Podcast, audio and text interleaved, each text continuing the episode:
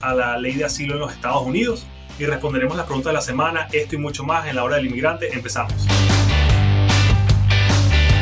Bueno amigos, hoy tengo el placer de presentar a una abogada dedicada al campo de inmigración que ama lo que hace y que, bueno, quería presentarla entonces y empezamos que ella estudió en la Escuela de Abogacía de Vermont, es licenciada en el estado de la Florida, y bueno, se especializa en estos momentos en el campo de inmigración. Ha trabajado con centenares de casos, incluyendo muchos casos de asilo y de petición familiar. Y bueno, tengo el placer de presentar a la doctora Silvia Duluc Silva. ¿Cómo estás, Silvia? Hola, John, ¿cómo estás? Muy feliz de estar aquí en tu programa. Excelente, Silvia. Entonces, bueno, te invité el día de hoy porque lo primero que quiero hablar es acerca de los errores más comunes que cometen las personas en procesos migratorios eh, yo sé que has trabajado con centenares de casos, así que has visto cierto patrón de problemas comunes. Eh, yo también los he visto. Eh, cabe destacar que trabajamos juntos también, en, somos abogados que trabajamos juntos. Así que siempre nos llegan casi, ¿cuántos serían? Cuatro o cinco casos, Silvia, más o menos, el, patrón que vemos de, de errores que las personas cometen, ¿verdad? Sí, sí, John, hay varios errores que estoy feliz de hablar para ayudar a todas las personas que están en este país aplicando asilo, em, para ayudarles y para que no lo cometan ustedes. Perfecto, Silvia. Entonces tenemos eh, ese top y cuéntame, ¿cuál sería el primero? Bueno, yo muchas veces lo que pasa es que mucha gente nos llega a la oficina y han sido referidos de corte o algo así y no tienen ninguno de los documentos. Ese es un top error no saben quién le firmaron la aplicación, no tienen ningún documento, no tienen, no saben qué se entregó y tenemos que empezar de cero. Digamos en el tema sería como se, se complica la situación, porque lo que estamos viendo en la oficina hoy en día es que las personas llegan y de pronto un tal fulanito que ni siquiera es licenciado en los Estados Unidos para ejercer abogacía, eh, les hace la aplicación, un ejemplo, la solicitud de asilo y cuando de pronto revisamos nosotros las planillas, revisamos la declaración, las evidencias, toda la información que necesitas para poder tener un caso ganador de asilo en los Estados Unidos, nos damos cuenta que es un desastre. Es la verdad, eso ocurre bastante. ¿Y qué es lo que ocurre? Que las personas no saben que una vez que tú envías esos documentos al servicio de inmigración, todo eso va a ser puede ser utilizado en tu contra a futuro si eres referido a la Corte de Inmigración ¿Y qué es lo que tenemos que hacer después? No tenemos un caso, ¿cómo se puede decir? Desde cero, que podemos trabajarlo, podemos eh, enmendarlo o arreglarlo. Ciertamente lo que tenemos en ese momento es ya un desastre hecho que tenemos que tratar entonces de agarrar y mover. Y entonces esa no es la idea. La idea es que las personas busquen representación legal en los Estados Unidos y que no se dejen llevar por eh, la típica información de, bueno, mi, mi tío le ayudó el asilo a mi prima, así que él puede hacer mi caso de asilo. Y con los números que tenemos hoy en día, especialmente el Servicio de Inmigración, que ha estado hasta eh, refiriendo a corte un 92% de casos de asilo. Significa que las personas que enviaron su solicitud de asilo a UCIS han sido referidas a cortes casi un 92% en la oficina de Miami. ¿Qué significa eso? Lo lastimoso de este caso es que tenemos a muchas personas que están siendo referidas simplemente por el hecho de haber eh, buscado una asesoría no legal, una asesoría que no es la correcta eh, algunas veces hasta personas incompetentes que no saben lo que están haciendo y, los, y terminan referidos a corte. Entonces, ¿cuál sería tu recomendación en estos momentos para todas aquellas personas que están eh, llegando a los Estados Unidos y están pensando, bueno, yo quiero empezar un proceso de petición familiar o un proceso de asilo? ¿Cuál sería tu recomendación en estos momentos? Bueno, primero que todo, que vayan, que conozcan la persona que le están haciendo la aplicación, eh, que sean licenciados en el estado de la Florida eh, que sean abogados. Puede ser paralegal, pero que revisen las credenciales de esas personas. ¿Cuántos años tienen en los Estados Unidos? Eh, ¿Tienen algún tipo de conocimiento? ¿Cuánto tiempo tienen trabajando en inmigración? Muchas personas que llenan las planillas como asilo, como peticiones familiares, ni siquiera las firman. Entonces, cuando nos llega ya un referido a la corte o algo que le faltó en la información, lo primero que todo es que el cliente no tiene ningún documento. ¿Qué se mandó? No tienen ni idea. Eso no podemos estar ahí. ¿Quién firmó la planilla? No saben. No guardan una tarjeta, ni un número de teléfono, ni nada así. Así que se hace imposible buscar esa información que ya no podemos mandar por una segunda vez y se le hace muy difícil como nosotros para el análisis del caso como para el cliente. Claro, Silvia. Y otra cosa que te quería decir es que las personas cuando buscan esta ayuda, cabe destacar que el tema de, eh, legal de inmigración es a nivel federal. Significa que hay muchos abogados que tienen su licenciatura en otros estados que pueden ejercer sin ningún problema en todos los Estados Unidos porque es a nivel federal. Como nosotros que tenemos casos en Texas, en Utah, en Nueva York, California. Colorado. Tenemos en muchos estados, en Colorado bastante también, claro está, y en Utah. Y entonces, para que las personas sepan que si estás buscando representación legal, puedes tener un abogado que sea de otro estado siempre y cuando sea el tema de inmigración que están trabajando en ese momento. Eh, ¿Qué otra cosa quería decir? Y bueno, eh, si es un preparador de planillas, claro está, significa preparar planillas. Una persona que prepara planillas no puede darte ese consejo legal o esa estrategia legal de cómo ganar tu caso, para que las personas tengan eso en consideración. Y cuando estemos hablando del tema de las nuevas... eh, lo- lo bueno, que- John, antes que sigas al, Seguro, al dime. siguiente, No, no, este, no. ya que estamos hablando del tema de que la persona que tenga credenciales, también es muy importante que cada cliente eh, oiga a la persona licenciada con que está trabajando, si es un abogado. Eh, que no compare su caso con el del primo, con el del amigo, con una persona que conoce en la calle, porque cada caso es único y cada caso tiene, es completamente diferente. Así que muchas veces vienen los clientes y dicen, ay no, pero le sucedió esto a esta persona, ¿cómo eso me afecta a mí? Eh, cuando trabajan con un abogado que, que sabe hacer la inmigración, no se tiene que preocupar de eso, porque cada caso es único y esa es una cosa, que comparar también es el enemigo de muchos de los clientes. Y tengo un ejemplo, hay personas que llegan a la oficina y me dicen, tengo un- una persona que me llegó y me dice, bueno, a mi vecino le llegó esto hasta tantas semanas. Y yo le digo, bueno, sí, pero tú tienes un DUI, tú tienes un récord criminal, tú tienes otras cosas que no tienen nada que ver, es otra vía completamente diferente y mucho más complicada.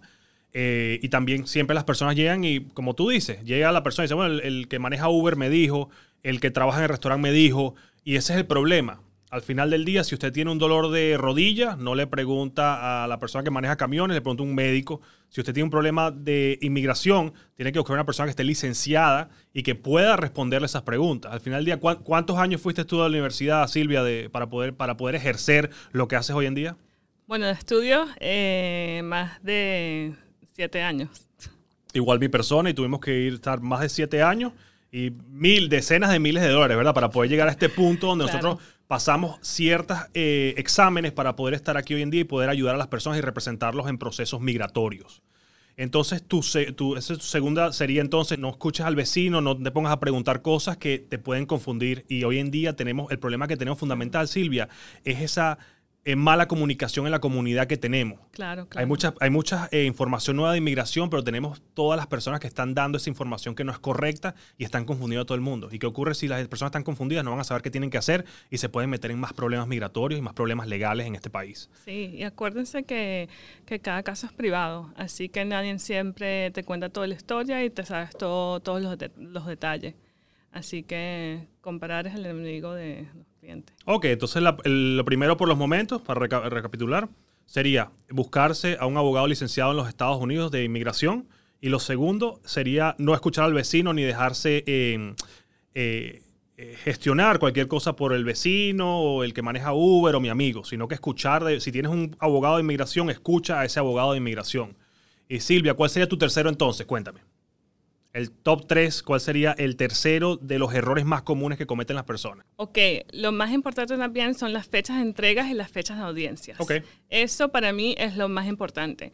Hay muchas personas que, mm, que no van a la audiencia, que no, que pasa algo y ellos piensan em, que es el trabajo de la corte ayudarlos, asesor- asesorarlos, este, es como que recordarlos y eso es un gran error. Eh, si estás referido a corte y no vas a tu audiencia, es una deportación automática. Así que tenemos muchas personas que vienen y nos dijeron, ay, pero no me avisaron, pero no esto, pero no lo otro. Y a la corte no, no le importa. Es la responsabilidad del cliente y claro, si tiene su abogado, de su abogado, a las fechas de entregas, a que vayan a todas sus citas, porque cualquier cosa que uno pierda eh, puede tener consecuencias que, que, no, quie- que no queremos llegar. Claro, Silvia, algunas veces vemos la combinación de esto cuando la persona se, eh, se, asesora, se asesora de una eh, manera incorrecta y mandan los documentos al lugar donde no tienen que enviarlo.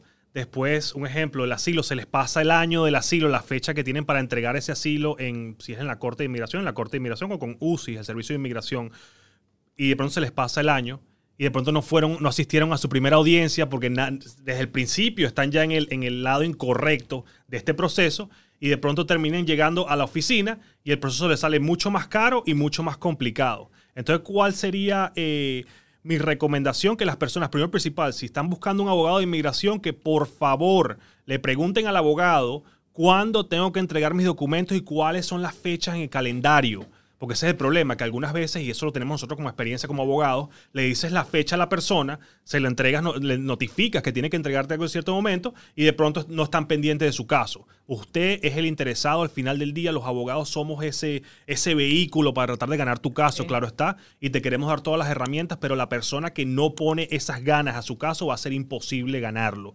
Otra cosa que también quería hablar eh, era acerca de, bueno, sí, como te dije, eso, andar pendiente acerca de tu caso y, recomendación es que las personas pregunten desde el principio qué deben, qué deben hacer.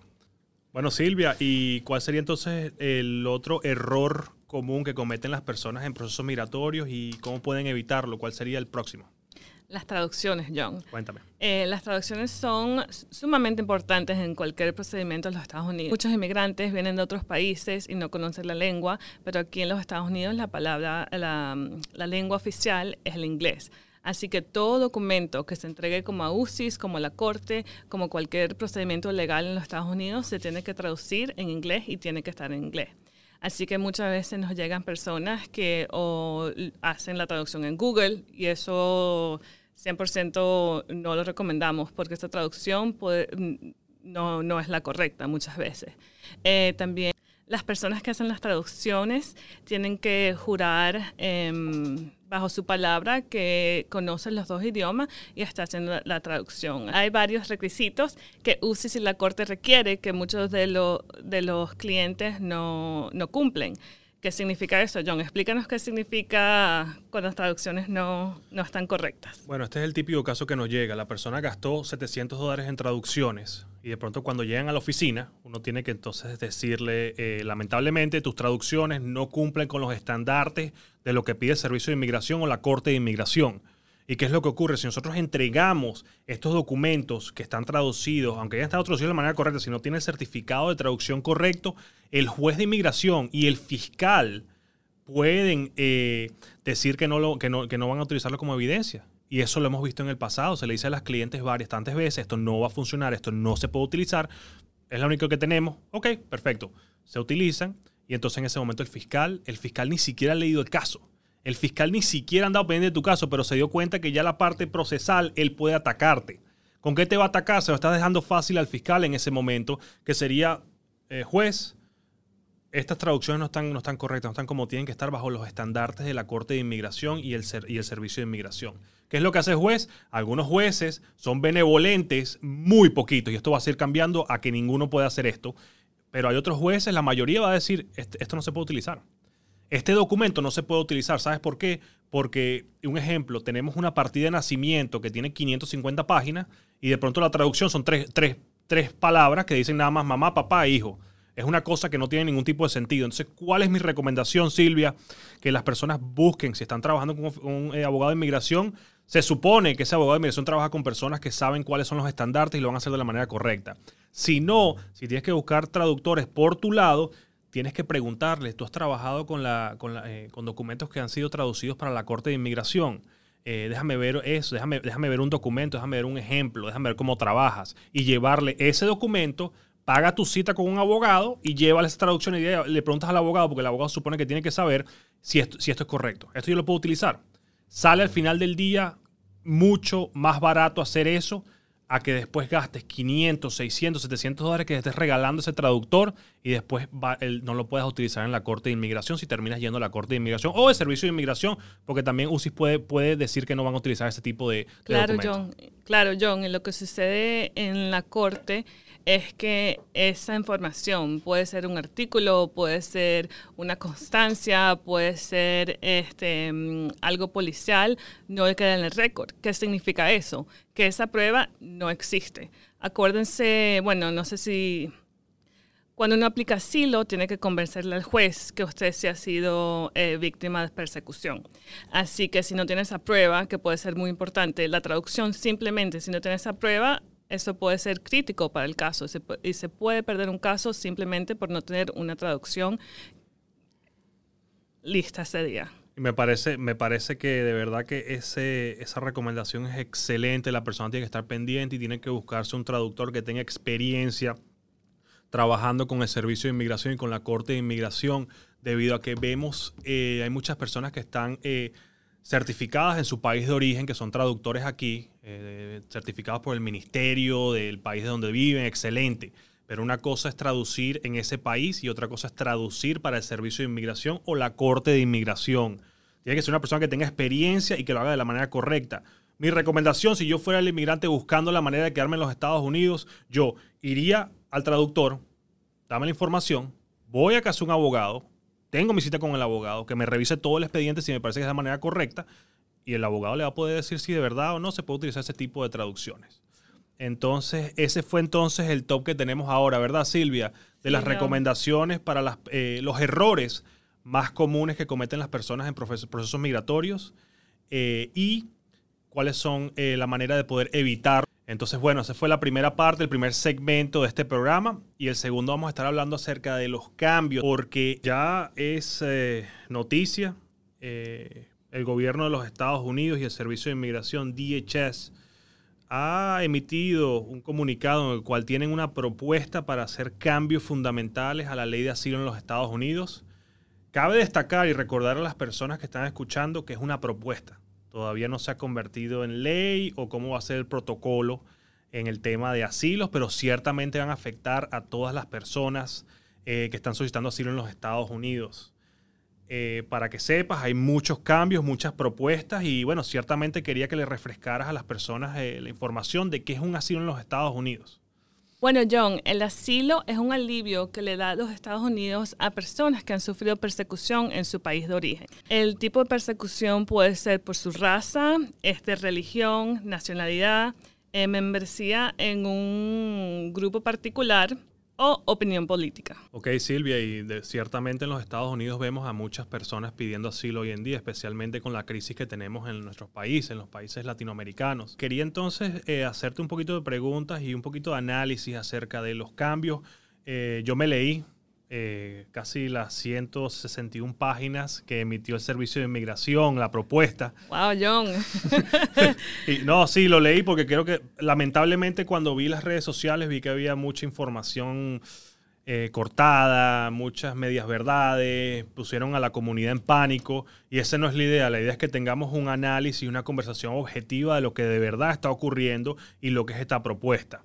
Entonces, lo primero que te quería decir, eh, Silvia, lo primero que te quería explicar es que la propuesta, hay una regulación en la cual dice que los eh, jueces de inmigración van a poder decidir en un caso, terminar un caso, eh, antes de que haya algún tipo de audiencia final.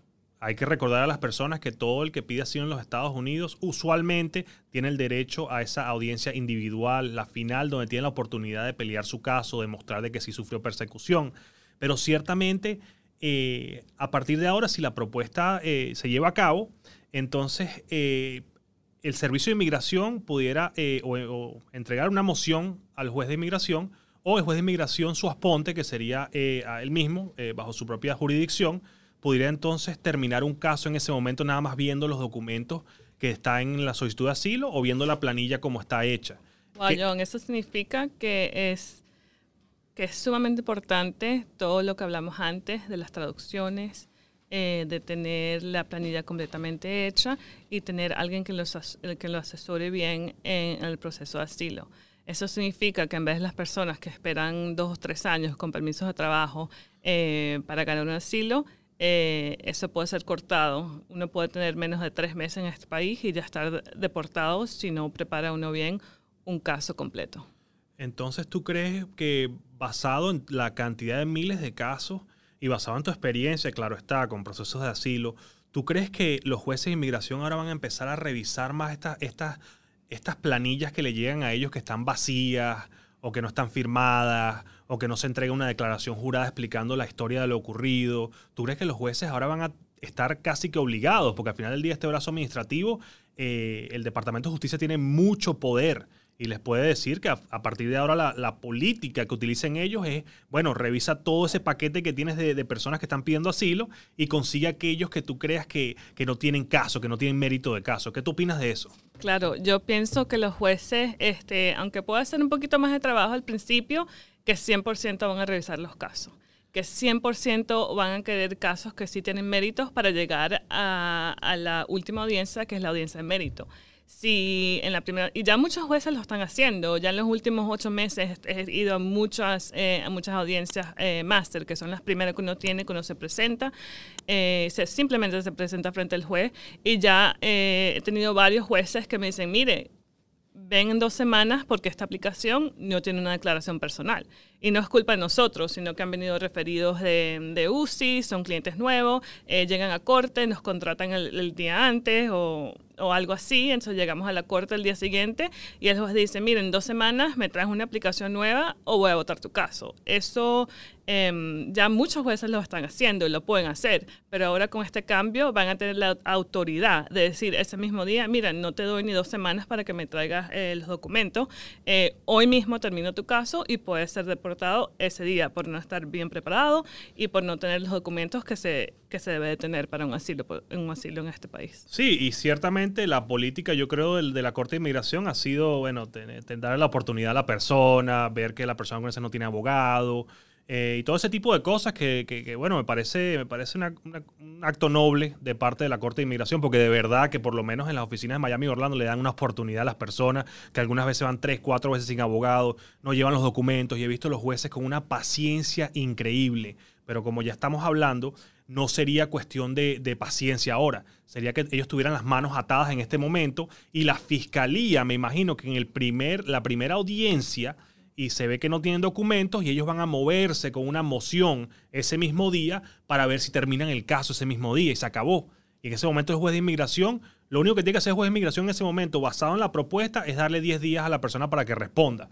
Pero dime en 10 días eh, primero principal, un abogado que lo contrates a los, eh, para 10 días, probablemente te vaya a cobrar bastante eh, y los 10 días probablemente sean insuficientes. No, no. De, demasiado difícil, casi imposible que en 10 días uno pueda buscar documentos, hacer una, una, declaración personal y más todo eso, traducir todo al idioma inglés como lo quiere la corte. Así que ahora más que nunca, tener ese certificado de traducción va a ser más importante que antes. Sí, claro, y, así lo veo yo. Y, otra cosa que te quería decir es que los fiscales, bueno, en estos momentos la misión, cuando esto se convierta ya en ley y en regulación, la misión de ellos va a ser directamente, mira, en vez de tener que gastar 3, 4 horas en una audiencia final con este caso que no tiene ni siquiera una declaración, atácalos desde el principio.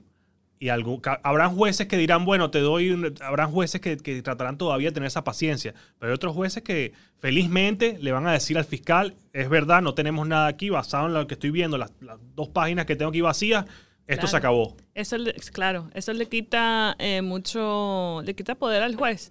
Ah, le quita poder al juez de poder ayudarte, de poder decirle. Ya la fiscalía en sí, cuando dice algo, el juez lo tiene que tomar en mente y el juez hace la decisión. Pero ya si se hace ley que, que si uno no tiene ciertos requisitos en esa primera audiencia, el juez no puede hacer nada y va a tener que hacer la decisión que, pueda, que posiblemente no quiera hacerla ese día sin tener más información. ¿Y cuál sería tu recomendación entonces? Tu recomendación en estos momentos, las personas que acabaron, que están ahorita escuchando eh, nuestro podcast, nuestro programa, ¿cuál sería tu recomendación en este momento si están escuchando, están viendo que, bueno, ahora tengo que estar preparado? ¿Qué tú les dirías ahora como abogada? ¿Qué les dirías? Que nos llamaran. no, esa sería una opción.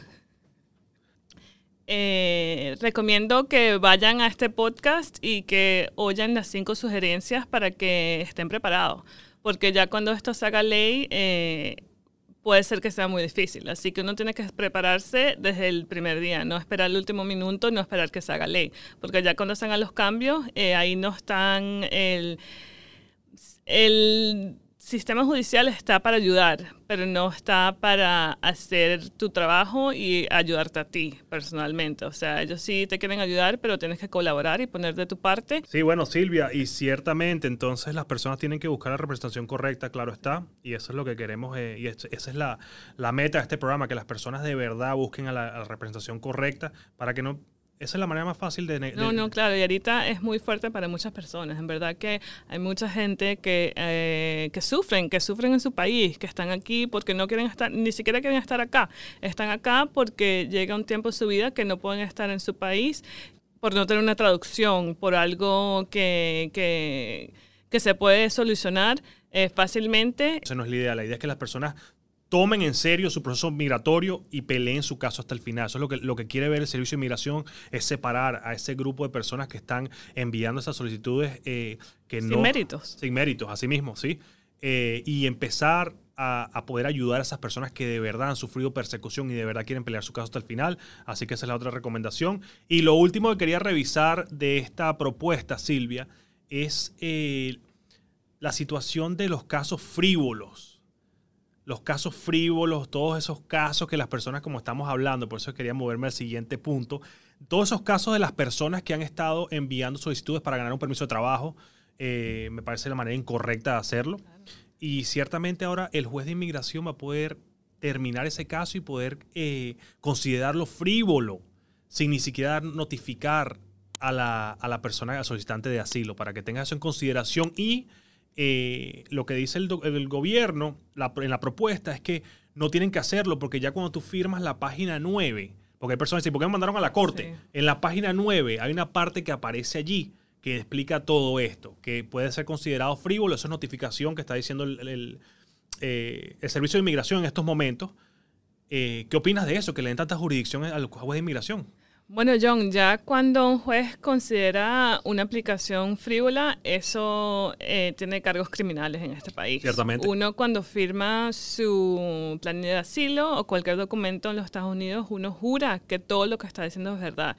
Como un matrimonio que tenga que ser en buena fe, como un asilo que tiene que tener mérito, méritos, uno jura eh, que todo eso es verdad.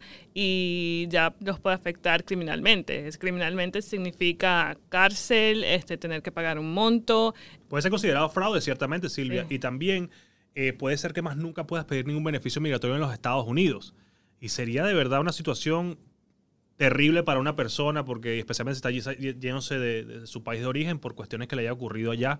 Así que ciertamente sería la, la recomendación, sería buscar, como ya dijimos, eh, esa representación legal, ¿verdad?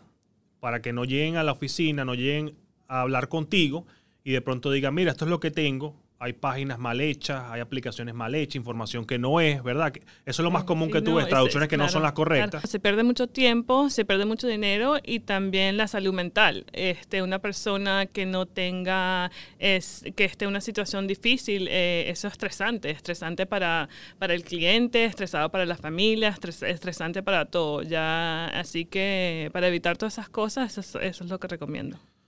Perfecto, Silvia. Y bueno, ahorita vamos a pasar a la tercera parte del programa, que es responder las preguntas de la semana.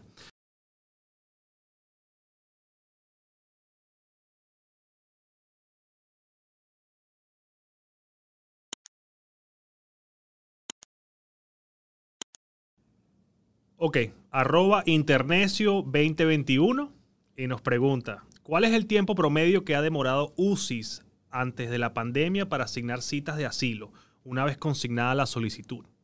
Y otra pregunta, si pasan los 150 días y no he tenido cita para las huellas, ¿puedo pedir permiso de trabajo? Ok, vamos. ¿Cuál es la primera pregunta? La primera pregunta sería, eh, ¿cuál es el tiempo promedio que ha demorado UCIS antes de la pandemia para asignar citas de asilo una vez consignada la solicitud? Significa cuando la persona, ya sabes, envía ese documento, esa- ese paquete de asilo. Estamos viendo muchos diferentes, estamos viendo fechas que puede ser cinco años como puede ser dos días, sí, ¿verdad? Sí, por eso Cuéntanos. es súper diferente. Este, muchos de los casos que llegaron a, a UCIS después de agosto de 2000 do- 2017, ¿verdad, John? Sí. Sí, todos esos casos tienen, son casos de prioridad. Eh, eso significa, la prioridad, creo que la palabra no es la adecuada, porque no es que te están dando ningún beneficio, significa que simplemente están procesando eh, tu aplicación de asilo mucho más rápido. Eh, las personas que tienen pueden tener 4, 5, 7 años esperando y todas las personas que llegan ahorita, últimamente, en los últimos, antes que empezó toda esta pandemia, eh, llegaban, aplicaban para asilo y ya cuando se lo negaban en UCI, ya en menos de un mes estaban en la corte. Y cuéntame, entonces, si la persona aplicó asilo y la persona no ha- sabes que en estos momentos no hay cita de las huellas, Sí, no hay ninguna cita. pero ciertamente desde, que- desde ese recibo de inmigración de UCIS a 150 días la persona ha seguido lo que tiene que hacer pues, por parte de, de UCIS y su proceso migratorio. Esa persona puede solicitar eh, permiso de trabajo en los Estados Unidos. Sí, claro, John. Después de los 150 días uno puede aplicar para su permiso de trabajo. Este, se aplica en los 150 días y UCIS tiene el poder de autorizar ese permiso de trabajo después que hayan pasado 180 días. Así que 180 días son seis meses. Perfecto, sí. Y hay que recordar también que con tal de que tú hayas seguido todo, todo el proceso y hayas acatado la- las reglas de inmigración, tú vas a recibir tu permiso. Sí. Lo que tienes que andar pendiente es que si, por, por ejemplo, si tuvieras menos de 150 días eh, y te enviaron de pronto tu cita de las huellas y no fuiste a tu cita de las huellas, ahorita que van a empezar a enviar a la- eh, esas notificaciones, se va a parar el reloj en ese momento. Sí, Pero el reloj. sí, Explícanos qué es el reloj. ¿O quieres que lo explique yo? Ciertamente. Silvia, por favor, es un placer tenerte aquí el día de hoy. Eres de las mejores invitadas que he tenido. Ay. Si nos puedes explicar, por favor, qué sería el reloj en el proceso del permiso de trabajo Sí. basado en asilo. Cuéntanos. Bueno, el reloj así mismo es lo que es, es un reloj de permiso de trabajo. Eso significa que del día que uno manda su aplicación de asilo, eh, tiene que contar 150 días. A los 150 días uno puede aplicar a su permiso de trabajo y a los 180 días UCI lo aprueba.